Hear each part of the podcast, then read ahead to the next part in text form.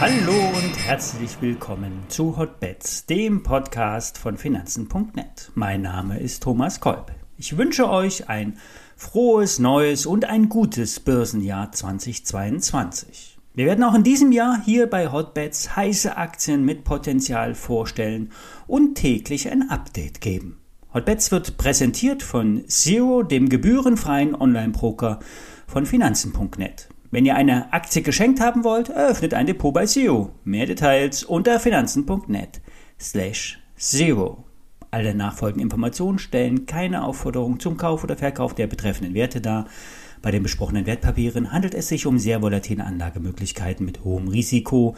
Dies ist keine Anlageberatung und ihr handelt wie immer auf eigenes Risiko. Ja, die Märkte haben sich überraschend gut an das saisonale Muster gehalten. Zum Ende Dezember ging es jeden Tag schrittweise nach oben und der Trend sollte bis in den Januar hinein anhalten. Die positive Dynamik könnte, rein statistisch gesehen, bis zum 15. Januar anhalten. Auch äh, die Edelmetalle wie Gold und Silber sind auch erwacht. Wie bereits beschrieben sind die Monate Dezember bis März positiv für Edelmetalle. Disclaimer, ich bin in Gold und Silber mit Hebelprodukten investiert, die im Trade der Woche vorgestellt wurden. Äh, das waren Knockout-Produkte auf Gold und Silber der BNP Paribas, jeweils mit Hebel 6. Die Papiere sind im Plus und ich halte hier weiter. Es bildet sich ein zaghafter Aufwärtstrend aus, keine dynamische Entwicklung, eher ein zartes Pflänzchen. Der Trade in die BASF entwickelt sich ebenfalls. BASF war ein Underperformer des vergangenen Jahres.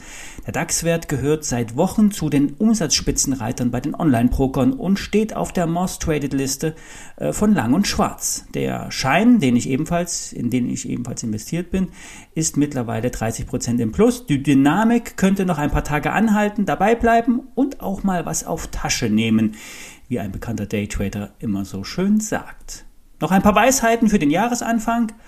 Wählt die Investitionssumme in den jeweiligen Einzelwerten nicht zu hoch aus. Verliebt euch nicht zu sehr in eine Story, geht es locker an. Es ergeben sich immer neue Chancen.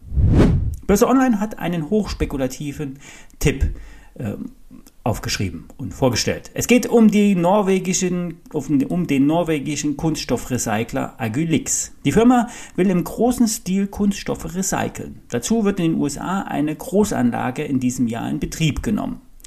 Die Norweger wollen Kunden aus der Chemie, chemischen Industrie gewinnen, deren Kunststoffabfälle recyceln und einen Anteil pro Tonne einbehalten. Eigentlich ist das Geschäftsmodell nicht neu. Vor allen Dingen beim Recycling äh, von Edelmetallen behält der äh, Verwerter einen Anteil von Gold, Silber, Platin, Palladium und anderen Edelmetallen ein. Je höher die Ausbeute, je höher der Gewinn. Beim Plastikrecycling profitiert der Kunde von einer hohen Qualität beim Recyclingmaterial und auch Agilix. Mit jedem Vertrag will die Firma 40 Millionen US-Dollar einnehmen. Pro Quartal soll ein neuer Vertrag hinzukommen. Die äh, Anlage, eine neue Anlage mit einer Kapazität von 30.000 Tonnen Kunststoff, äh, Kunststoffabfällen ähm, ist in diesem Jahr geplant und soll die größte Anlage in Nordamerika werden. Für dieses Jahr sind 40 Millionen Umsatz ähm, in US-Dollar geplant und mit den entsprechenden Verträgen könnte es aber auch schnell, könnten es schnell auch mal 200 Millionen Dollar werden. Das Unternehmen ist mit rund 250 Millionen Dollar bewertet ein hochspekulativer Tipp. Börse Online sagt, ein Kursziel von 5,50 Euro voraus. Das ist das alte Zwischenhoch. Stop bei 2,20 Euro ansetzen.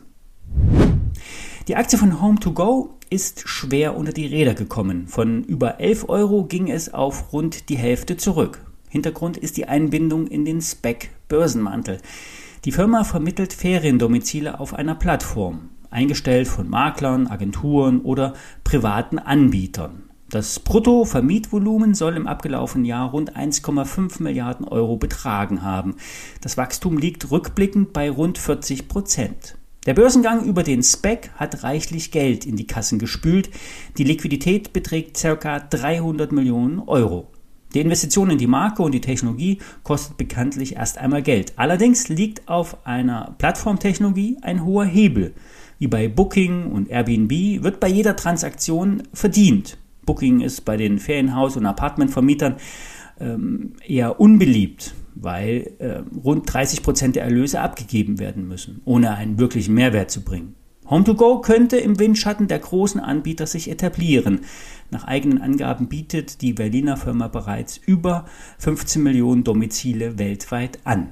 Das operative Geschäft ist profitabel und bietet Skalierungspotenzial. Sollte der Kursverfall gestoppt werden und die Aktien nicht unter 5 Euro fallen, sind 10 Euro in der Aktie möglich, so die Münchner Experten. Ein hochspekulativer Tipp. Ja, das war der Start in das Börsenjahr 2022. Wir hören uns morgen wieder, wenn ihr mögt. Bis dann.